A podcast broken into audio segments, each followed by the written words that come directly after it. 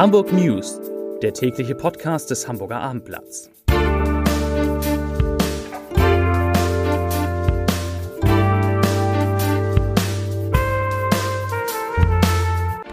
Herzlich willkommen. Mein Name ist Lars Heider und heute geht es um die Frage, wo sich Hamburgs Schülerinnen und Schüler testen lassen können, wenn sie aus den Herbstferien zurückkommen. Das ist nämlich gar nicht so einfach. Weitere Themen. Der König der Löwen, Hamburgs großes Musical, ist wieder da. Eine 96-Jährige muss in Haft. Und der HSV ist eine positive Überraschung. Endlich mal allerdings im Handball.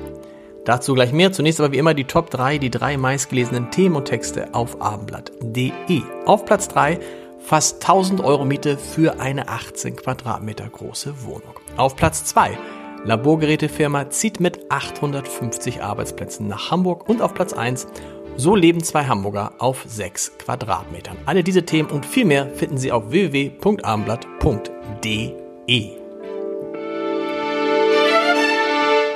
Hamburger Schülerinnen und Schüler, die nach den Herbstferien aus dem Ausland zurückkehren, dürfen am 18. Oktober, dem ersten Schultag, das Schulgelände nur mit einem Impfnachweis oder einem negativen Corona-Testnachweis betreten. Letzteres gilt für Jungen und Mädchen unter 12 Jahren. Weil zu diesem Zeitpunkt Tests nicht mehr kostenlos angeboten werden und die Zahl der Testzentren deutlich reduziert sein wird, könnte es für Familien schwer werden, nach der Rückkehr Corona-Tests machen zu lassen. Die Schulen haben sich auf diese Situation aber eingestellt. Schülerinnen und Schüler können sich in einem abgetrennten Bereich der Schule am Montag, den 18. Oktober, zu Unterrichtsbeginn oder dem Beginn der Frühbetreuung testen lassen. Um den Schutz vor Infektionen zu erhöhen, werden zudem in den ersten beiden Wochen nach den Ferien jeweils drei statt wie bisher zwei Schnelltests an den Schulen durchgeführt.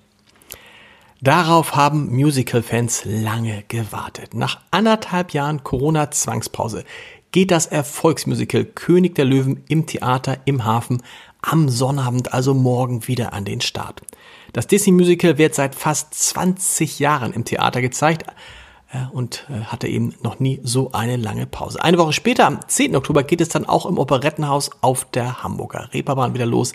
Dann feiert das Musical Tina über Rocklegende Tina Turner seine Wiederaufnahme. Im Moment sind die Vorstellungen für alle Geimpften, Genesenen und Getestet möglich. Im Saal und in den Foyers müssen Masken getragen werden. Die Säle sind nur zu 50 Prozent ausgelastet. Die Einnahmeausfälle werden vom Bund durch den Sonderfonds für Kultur erstattet. Noch eine wichtige Nachricht. Am kommenden Montag lädt die Elbphilharmonie zum zweiten Impftermin ein, nachdem bereits Anfang September rund 800 Menschen zu Gast im Konzerthaus waren, um sich gegen das Coronavirus impfen zu lassen, wird die Aktion jetzt wiederholt. Ursprünglich hätte der zweite Termin am 2. Oktober stattfinden sollen. Er wurde wegen der großen Nachfrage aber auf den 4. Oktober verschoben. Dadurch ist es erneut möglich, dass die Impflinge in den Künstlergarderoben im 12. Stock der Elbphilharmonie behandelt werden und das ist der Clou, die Ruhepause nach dem Peaks auf der Bühne des großen Saals verbringen können. Noch schnell die Corona-Zahlen des Tages. Hm, nicht so toll. Heute wurden in Hamburg 237 Neuinfektionen gemeldet, 80 mehr als am Freitag vor einer Woche. Und damit steigt die 7-Tage-Inzidenz wieder über 70, nämlich auf 70,9 Fälle je 100.000 Einwohner. Zur Wirtschaft. Auf die Hamburger Traditionswerft Blom und Voss und ihre rund 580 Beschäftigten kommen schwere Zeiten zu. Nach Abendblattinformationen können bei Blum und Voss rund 100 Arbeitsplätze gefährdet sein. Das Unternehmen wollte sich zu einem möglichen Stellenabbau auf Nachfrage nicht äußern, aber Werftchef Peter Lürsen, der hatte vor der Belegschaft in einer Betriebsversammlung gesprochen und gesagt, dass nicht wettbewerbsfähige Kostenstrukturen und eine Unterauslastung in den kommenden zwei Jahrzehnten zu Herausforderungen gehörten, die den Kurs hin zu einem nachhaltig stabilen Werfstandort erheblich erschwerten. Vorgesehen sei daher die Reparatur von Handelsschiffen aufzugeben. Das Marktsegment der Kreuzfahrtschiffe soll zudem nicht weiter aktiv verfolgt werden. Nur bereits vereinbarte Aufträge werde man noch ausführen, so Lürsen.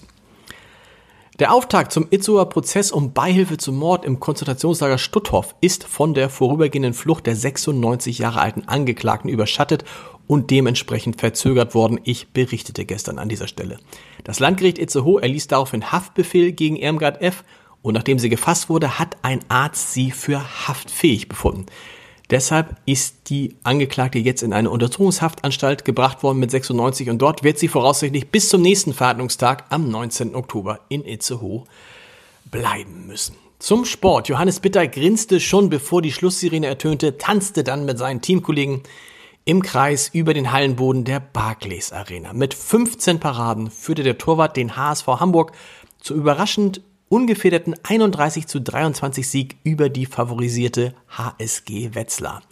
Der Aufsteiger, die Hamburger, feierten bereits den dritten Sieg im sechsten Spiel und der HSV rückt jetzt bis auf Tabellenplatz 5 in der Handball-Bundesliga vor. Bester Werfer war Jan Forsbauer mit starken acht Toren. Und, und was sagte Johannes Bitter? Er sagte, ich zitiere, es ist schwer zu begreifen, was hier gerade abgeht. Wir sollen nicht groß darüber nachdenken, sondern einfach genauso weitermachen. Gut gesagt. Der andere HSV, der spielt heute Abend Fußball in Aue live um 18.30 Uhr auf abendblatt.de und wir hören uns Montag wieder. Weitere Podcasts des Abendblatts finden Sie unter www.abendblatt.de slash podcast und die neuen Hamburg News am Montag um 17 Uhr, wie gewohnt. Bis dahin. Tschüss.